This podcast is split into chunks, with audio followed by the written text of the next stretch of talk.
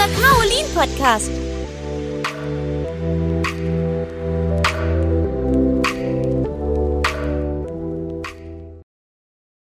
Hallo, ich bin Simon und gehe in die Grundschule Schneidenbach. Gemeinsam mit unserer Nachbarschule, der Grundschule Hirschau, haben wir in diesem Schuljahr ein neues Projekt gestartet, unser Kaolin-Podcast. Als erstes möchte ich euch meine beiden Partner vorstellen. Hallo, ich bin Carla und gehe in die dritte Klasse der Grundschule Schneidenbach. Hallo, ich bin Phil und gehe in die dritte Klasse der Grundschule Schneidenbach. Wir drei sind das Schneidenbacher Team für diese Podcast-Folge. Die ersten Folgen haben die Hirschauer gestaltet. Sie haben zum Beispiel Gruselgeschichten erzählt. Huh! Wenn, wenn du das noch nicht gehört hast, hol es unbedingt nach. Nun sind aber wir Schneidenbacher dran. Wir haben uns in den letzten Wochen in unserem Doltenkurs mit Vulkan beschäftigt und einiges herausgefunden. Hä, was ist denn ein Doltenkurs? Das erklären wir euch gern. Doltenkurse gibt es an unserer Schule in HSU und in Musik. Das Thema eines Kurses kann man sich selbst selber aussuchen. Ich war zum Beispiel schon im Mittelalterkurs und jetzt bin ich bei den Vulkanen. In einem Deutenkurs macht man tolle Sachen. Man lernt Neues und macht vielleicht einen Ausflug oder einen Podcast. Aber nun geht es los mit unserem Vulkan-Podcast. Was, was wolltet ihr schon immer mal über Vulkane wissen? Wir erklären es euch. Als erstes erklären euch Louis und Tyler den Aufbau der Erde. Hallo, wir sind Louis und Tyler. Wir wollen euch heute den Aufbau der Erde vorstellen. Wir hoffen, ihr habt viel Spaß bei unserem Podcast. Wie viele Schichten hat die Erde? Die Erde besteht aus fünf Schichten. Diese fünf Schichten sind die Erdkruste, der obere und der untere Erdmantel, der äußerste Erdkern und der innere Erdkern. Wie nennt man eigentlich die äußerste Schicht der Erde? Die äußerste Schicht der Erde ist die Erdkruste. Wie nennt man die Schicht, die sich unter der Erdkruste befindet? Man nennt sie Erdmantel. Woraus besteht der obere Erdmantel?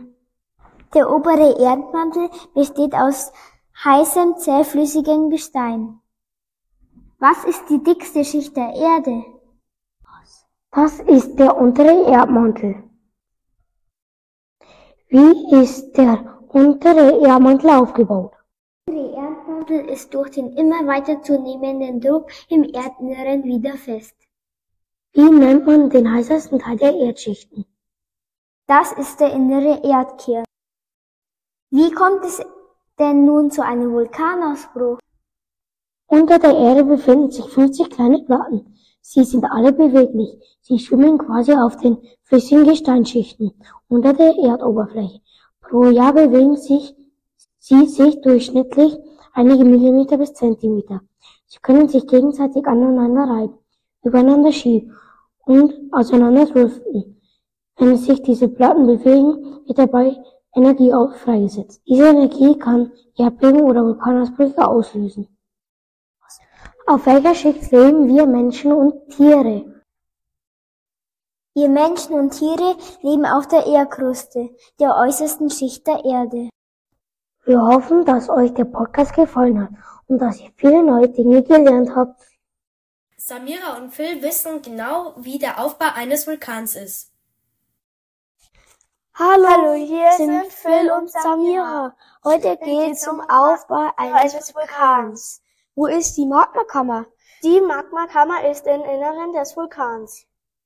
Wo liegt die Magma? In der Magmakammer, in der Magmakammer ist die Magma. Wie nennt man den Weg nach außen? Der Ausweg wird Hauptschlut genannt. Was passiert, wenn der Druck im Inneren des Vulkans ansteigt? Der Vulkan der Vulkan bricht aus. Was passiert bei einem Vulkanausbruch? Aus dem Schlot des Vulkans kommt Lava raus. Woraus besteht der kegelförmige Berg um den Vulkan? Er besteht aus erstarrter Lava. Hoffentlich hat, habt ihr mehr über, über den Vulkan, Vulkan gelernt. gelernt. Tschüss! Maxi und Hannes stellen euch die verschiedenen Arten von Lava vor. Hallo, wir heißen Maxi und Hannes. Wir stellen euch heute die Lavaarten vor. Welche Arten von Lava gibt es? Es gibt A-Lava, Poeno-Lava und Kissenlava. Wie entsteht AA-Lava? AA-Lava entsteht während eines Vulkanausbruchs. Wie sieht AA-Lava aus und was hat sie für, einen Hin für eine Oberfläche? Sie ist grau und hat viele Lavabrocken. Außerdem ist sie rau. Welche, welchen Hintergrund hat AA-Lava zum Namen? AA-Lava hat ihren Namen von dem hawaiischen Wort A was so viel bedeutet wie dornig oder bröckelig. Wie entsteht Phaeolava? Phaeolava entsteht aus fließender Lava. Wie sieht Phaeolava aus und was hat sie für eine Oberfläche? Sie, sie ist grau und hat viele Lavabrocken und sie ist sehr rau. Welchen Hintergrund hat Phaenolava zum Namen? Der Name Phaenolava stammt aus Hawaii. Wie entsteht Kissenlava? Kissenlava entsteht, wenn Lava unter Wasser ausbricht. Wie sieht Kissenlava aus und was hat sie für eine Oberfläche? Kissenlava sieht wie kleine Kissen aus und hat eine glatte Oberfläche. Welchen Hintergrund zum Namen hat Kissenlava? Kissenlava heißt Kissen, weil sie aussieht wie kleine Kissen. Das das waren die Lavaarten. Wir hoffen, es hat euch gefallen. Maxi und Hannes. Felix und Jonas wissen alles über Lavagestein. Hallo, hier ist Jonas und Felix. Wir erzählen euch von Lavagestein. Wie viele Arten von Lavagestein gibt es denn und wie heißen sie? Das ist eine gute Frage. Es gibt sechs verschiedene Arten von Lavagestein. Sie heißen Tuff, Basalt, Rhyolith, Andesit, Olivin und Bimstein. Was ist denn eigentlich Tuff? Tuff ist ein Gestein, das aus ganz kleinen Stücken Vul vulkanischer Asche besteht. Er ist weich und kann leicht zerbröseln. Deshalb wird er manchmal für Denkmäler verwendet, da er weich genug ist, um leicht bearbeitet zu werden. Von Basalt habe ich schon mal gehört. Wo wird er nochmal verwendet? Basalt kann man als Pflasterstein und Schotter beim Straßenbau, als Naturstein in der Landschaftsgestaltung und als Bodenbelag in Häusern finden. Man kann noch viel mehr noch damit machen. Was ist das Besonderes an Rhyolith? Rhyolith kommt oft in verschiedenen Farben vor. Manchmal glänzt er sogar. Wofür kann man Rhyolith nutzen? Man kann zum Beispiel Schmuck wie Halsketten, Armbänder oder Ohrringe daraus machen. Was kannst du mir über Andesit erzählen? Andesit wird oft das Baumaterial verwendet. Bestimmt hast du schon mal Pflastersteine aus Andesit gesehen. Das ist ein graues Lavagestein. Weißt du auch was über Olivin? Olivin ist ein grünes Material, die Farben erinnert an Oliven. Es wird zu Schleif Pulver verarbeitet und in der Schmuckkiste für Edelsteine verwendet. Wie viel weißt du über den Bimstein? Bimstein ist leicht porös und kann schwummen. Man kann ihn für raue Haustennen bei der Körperpflege verwenden. Auch im Garten oder auf Baustellen kommt er zum Einsatz. Wir hoffen, vieles über Blaugestein gelernt haben. Wir haben vieles über das Blaugestein gelernt und hoffen, dass wir euch viele Informationen darüber mitgeteilt konnten. Bis bald, euer Felix und Jonas. Die wissen, was Vulkane mit der Entstehung von Edelsteinen und Kristallen zu tun haben.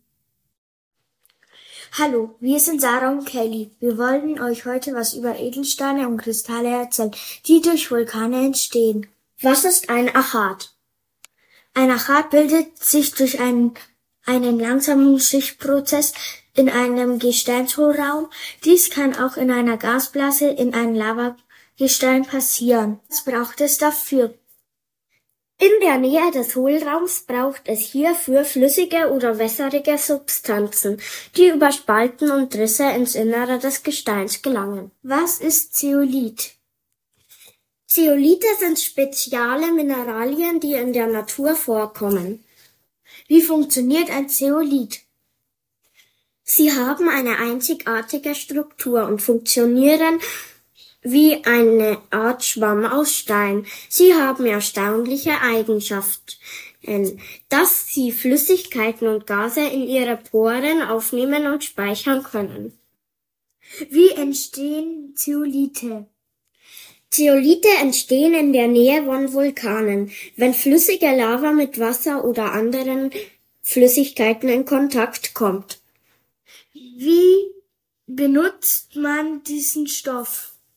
Zeolite kommen in der Industrie, Filteranlagen oder in der Landwirtschaft zur Verbesserung der Bodenqualität zum Einsatz. Sie werden aber auch gerne in Waschmitteln genutzt, um Schmutz und Gerüche aus dreckiger Wäsche zu entfernen. Warum werden Diamanten oft in der Nähe von Vulkanen gefunden? Diamanten werden oft in der Nähe von Vulkanen gefunden. Das liegt daran, dass es sehr hohe Temperaturen und Druck benötigt, um Diamanten zu bilden. Diese Bedingungen gibt es tief in der Erde. Und wie genau funktioniert das? Wenn die heiße Magma bei einem Vulkanausbruch nach oben steigt, kann sie dabei beim durchdringenden und Gesteinsteilen Diamanten einschließen. Wird das Magma dann bei einem Ausbruch in die Luft geschleudert, können die Diamanten in den Gesteinen und einen Vulkan gefunden werden. Das war unser Thema von Vulkane, Edelsteine und Kristalle. Wir hoffen, es hat euch gefallen und wisst jetzt, wie Vulkane sind. Wisst ihr, was ein Vulkanologe macht? Hanna und Ben erklären es euch. Hallo Ben, kannst du mir eine Frage beantworten? Ja, klar. Was machen Vulkanologen? Ist okay? Vulkanologen und Vulkanologinnen beschäftigen sich auf wissenschaftlicher Basis mit Vulkanen. Wie schützen sich Vulkanologen? Dabei tragen sie spezielle Kleidung, um sich vor der Hitze und Vulkanasche zu schützen. Die Schutzkleidung ist sehr wichtig, denn Vulkane können sehr heiß und gefährlich sein. Was untersuchen Sie an Vulkanen genau? Sie verwenden zum Beispiel Messgeräte, um Erdbeben zu registrieren, die durch die Aktivität des Vulkans verursacht werden. Sie sammeln auch Proben von Gestein und Lava, um sie im Labor zu untersuchen. Welche Voraussetzungen braucht man für den Job? Der erfordert im Allgemeinen viel Wissen und Geduld.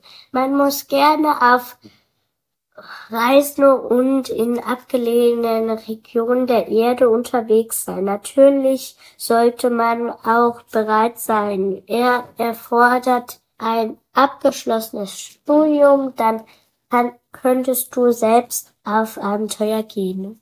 Aber was ist, wenn Sie gerade nicht in den Vulkan gehen können? Sie fliegen mit Drohnen in die Vulkane hinein. Wenn Sie mit der Drohne in den Vulkan sind, können Sie sich dort umsehen. Spüren Tiere, wann Vulkane ausbrechen.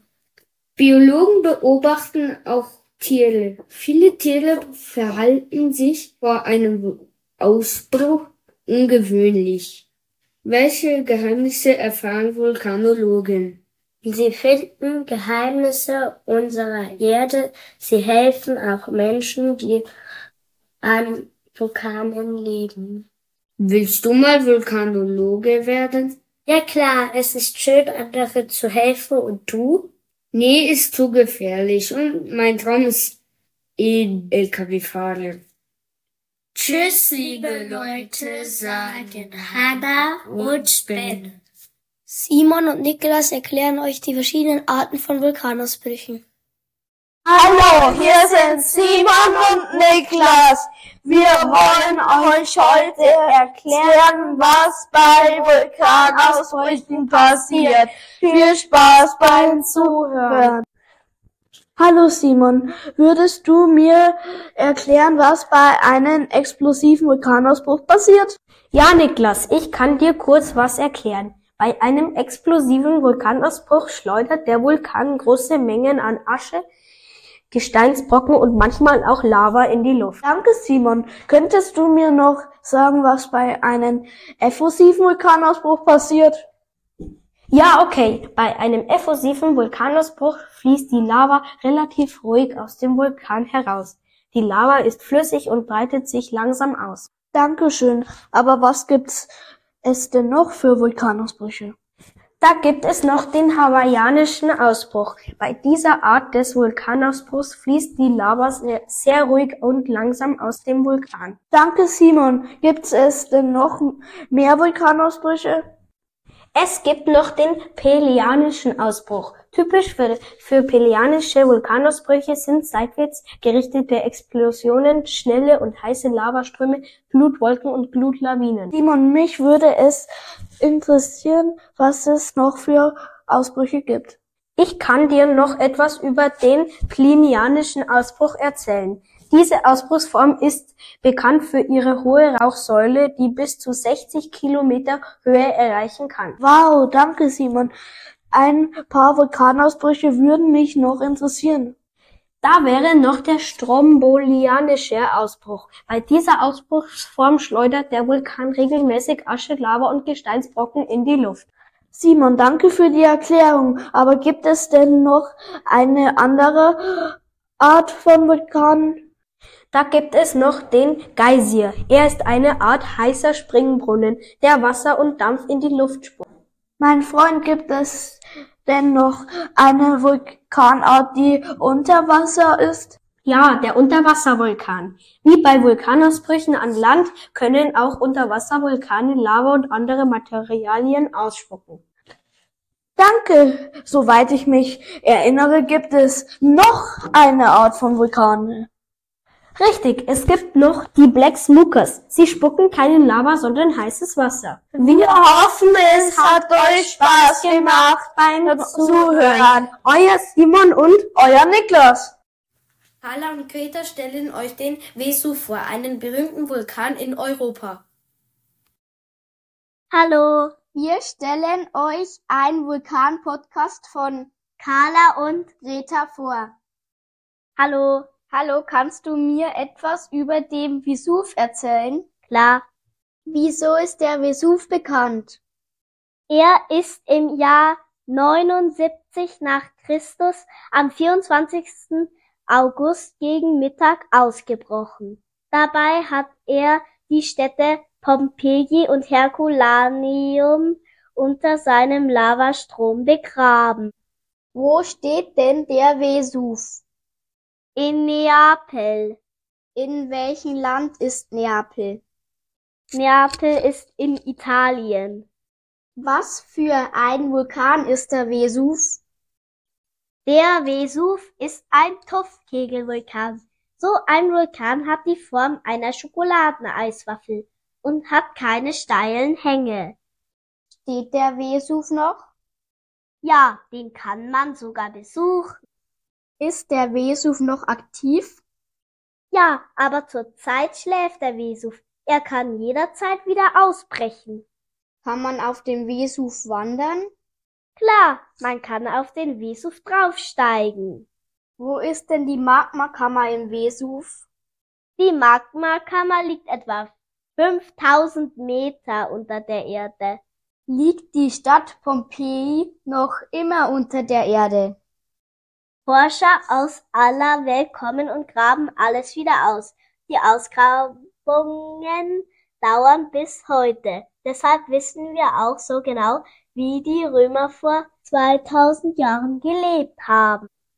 Gibt es noch andere berühmte Vulkane? Ja, klar, der Ätna auf Sizilien zum Beispiel. Er bricht mehrmals im Jahr aus. Danke, dass du mir so viel erzählt hast. Gerne. Wir hoffen, es hat euch gefallen. Tschüss.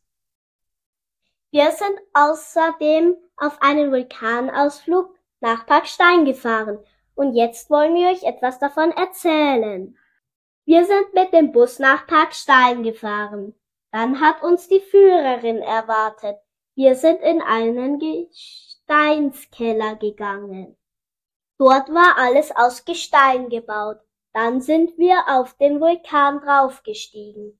Wir sind in die Kirche gegangen, die auf dem Vulkan stand. Dann sind wir ins Vulkanmuseum gegangen. Wir haben gegessen und Vulkane aus Flaschen und Sand gebaut und sie ausbrechen lassen. Der künstliche Vulkan ist außerdem ausgebrochen. Dann konnten wir uns umsehen und die Filme ansehen. Vor dem Museum haben wir mit dem Schild vom Vulkanmuseum ein Foto gemacht. Dann hat uns der Bus abgeholt und wir sind zurück zur Schneidbacher Schule gefahren. Es war ein toller Ausflug. Das war unser Vulkan-Podcast. Wir hoffen, es hat euch gefallen. Tschüss sagen Simon, Phil und Carla aus der Grundschule Schneidenbach. Tschüss!